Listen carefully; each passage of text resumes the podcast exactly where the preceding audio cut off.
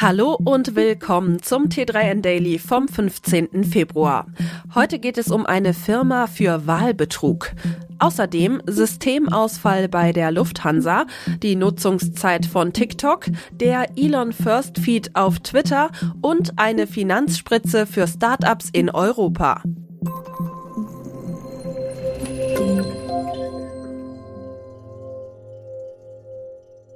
Bei so mancher Wahl kommt BeobachterInnen in den Sinn, das Ergebnis kann doch irgendwie nicht stimmen. Da ist Manipulation im Spiel. Und scheinbar ist das bei mehr Wahlen und Referenten der Fall, als man denken mag. Es gibt nämlich Menschen, die Wahlmanipulation zu ihrem Beruf gemacht haben. Und das sogar im großen Stil, wie die Ergebnisse der internationalen Recherche diverser Journalistenteams zeigen, die eine solche Firma enttarnt haben. Team Jorge nennt sich das Unternehmen, das von Israel aus eine Reihe digitaler Dienstleistungen anbieten soll, um systematisch Wahlen zu beeinflussen. Mit ihrer eigenen Software soll Team Jorge Zehntausende Fake-Profile in den sozialen Netzwerken steuern. Auf Wunsch werden auch Telegram- oder Gmail-Accounts von Dritten gehackt. Insgesamt hatte Team Jorge laut eigenen Angaben bei 33 Wahlen und Referenten die Finger im Spiel. Davon konnte in 27 Fällen das gewünschte Ergebnis erzielt werden. Aktiv war die Gruppe dabei vor allem in Afrika, Asien und Lateinamerika. Verspätungen, Ausfälle, volle Flughäfen. Wer heute mit der Lufthansa fliegen will, braucht starke Nerven. Derzeit geht bei der Fluggesellschaft nämlich gar nichts mehr. Grund ist eine Systempanne aufgrund von Bauarbeiten im Tiefbau, wodurch Leitungen beschädigt wurden. Die Konsequenzen sind drastisch. Das Boarding ist unmöglich, die Flieger bleiben am Boden und zahlreiche Verbindungen fallen aus. Besonders schlimm war das Chaos in München und Frankfurt, wo sich die zutiefst frustrierten Passagiere stauten.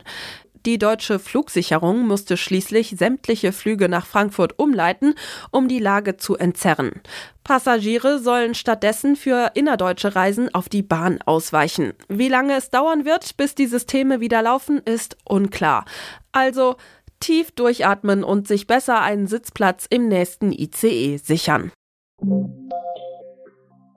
Egal ob Facebook, Instagram oder TikTok, 85 Prozent der Deutschen sind regelmäßig in den sozialen Netzwerken unterwegs.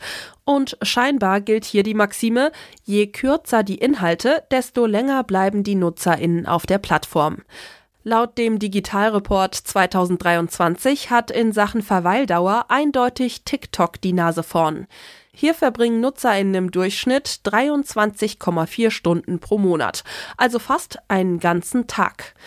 Der Vorsprung zur Konkurrenz ist dabei gewaltig. Zum Vergleich, bei WhatsApp etwa sind es nur 11 Stunden im Monat, bei Facebook 10 und bei Instagram sogar nur 8,5 Stunden.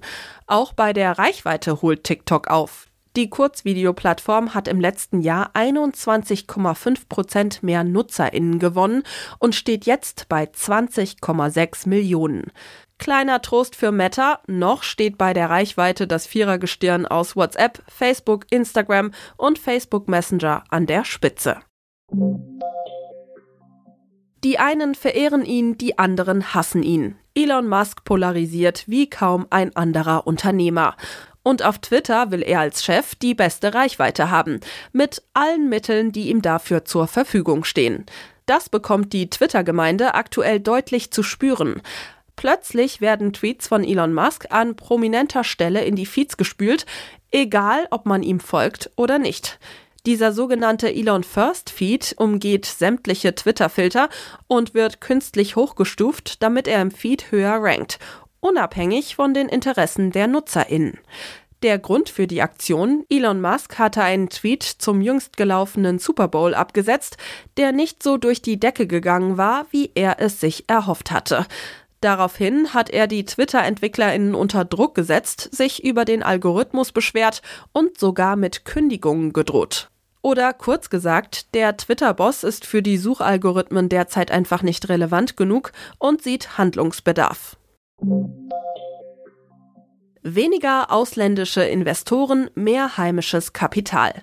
Mit diesem Plan will die European Tech Champions Initiative Europa für technische Startups attraktiver gestalten. Insgesamt stehen dafür rund 10 Milliarden Euro zur Verfügung. Damit sollen bis zu 20 gesamteuropäische Fonds mit einem Volumen von je einer Milliarde Euro entstehen, erklärt dazu das Bundesfinanzministerium.